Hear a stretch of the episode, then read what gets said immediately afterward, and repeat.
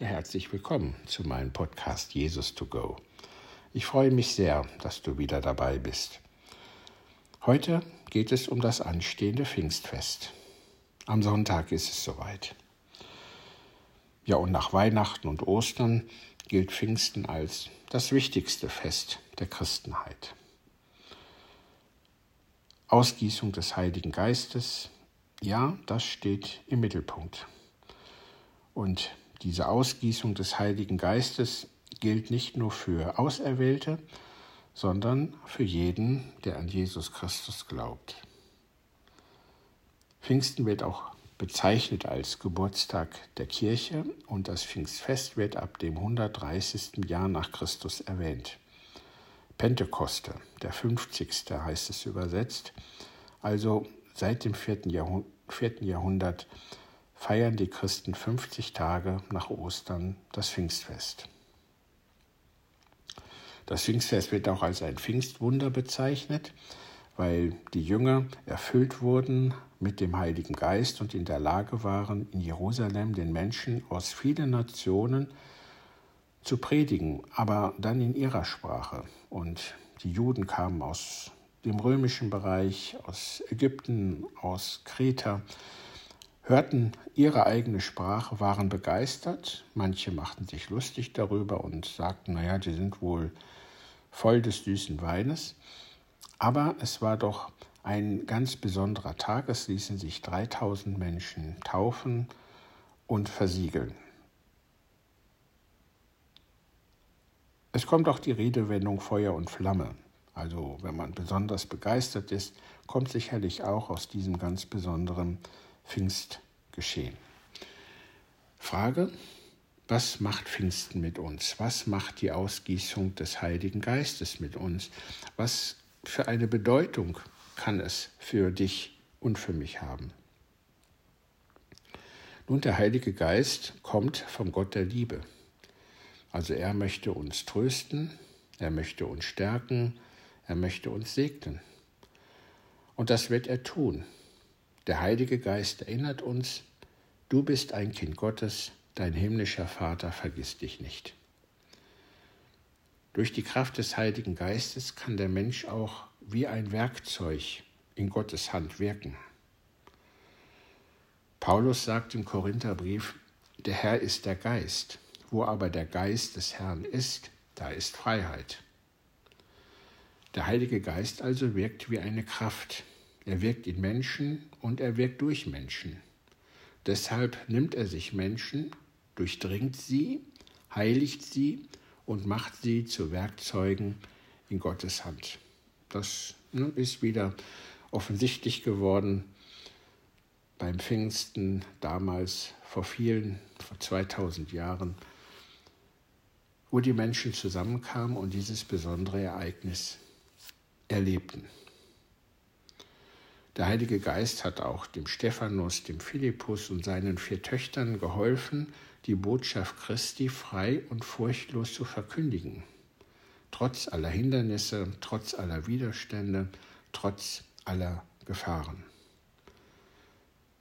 Der Geist und dieser geistige Reichtum, der durch die Kraft des Heiligen Geistes entsteht, ist auch viel mehr als der natürliche Reichtum. Und wenn wir als Eltern an unsere eigenen Kinder diesen geistigen Reichtum weiterbringen, indem wir ihnen zum Beispiel Jesus Christus nahebringen, dann ist das ein ganz besonderer, ein großartiger Weg, um unseren Kindern unsere Liebe zu zeigen. Der Heilige Geist erweckt auch Kraft, er erweckt Inspiration, um unserem Nächsten etwas Gutes zu tun. Ja, er wirkt sogar auch in die Richtung, dass wir die natürlichen Ressourcen der Erde besser und schonender nutzen. Der Heilige Geist fördert auch die Einheit.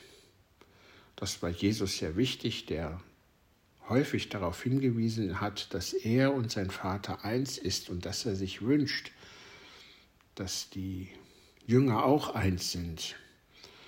Ja, damit wird ja auch hier zum Ausdruck gebracht, dass Jesus die ersten Christen aufgerufen hat, die alten kulturellen Kluften zwischen Juden, Heiden, Römern und Griechen zu überwinden.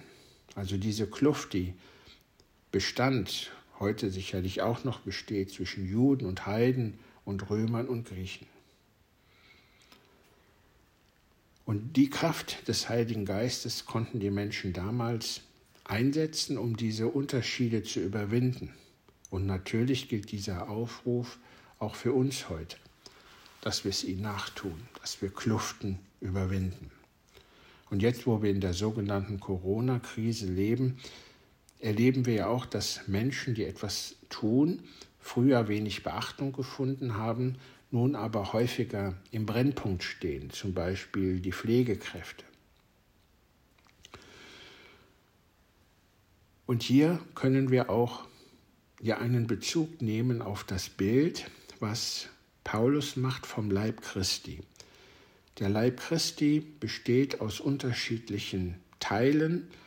Alle Teile sind wichtig und erfüllen eine besondere Aufgabe in dem gesamten Körper. Somit sind die Gaben und die Aufgaben wohl unterschiedlich. Aber jedes Glied hat denselben Wert für Gott und sollte es auch für uns haben. Also wirkt der Heilige Geist auch in die Richtung, dass er eigene Interessen zurückstellen lässt, dass er Unterschiede überwindet und dass der Heilige Geist hilft, der Gemeinschaft zu dienen. Ja, sicherlich auch wichtig, sich selbst zu entwickeln. Auch dabei hilft der Heilige Geist. Der Heilige Geist verändert nicht die Situation, in der wir uns befinden, aber er verändert uns. Er hilft uns, anders auf die Situation zu reagieren, sie vielleicht auch anders zu bewerten, sie auch anders zu sehen. Ja, das sind so ein paar kleine Beispiele, was der Heilige Geist so alles in dem Gläubigen bewirken kann, wenn es der Gläubige zulässt, wenn er dem Heiligen Geist Raum gibt. Ich wünsche dir auch ganz persönlich ein Pfingstwunder, ein besonderes Erleben der göttlichen Kraft, in welcher Situation du auch immer dich nun befinden solltest. Und ich danke dir, dass du mir zugehört hast und ich freue mich auf das nächste Mal.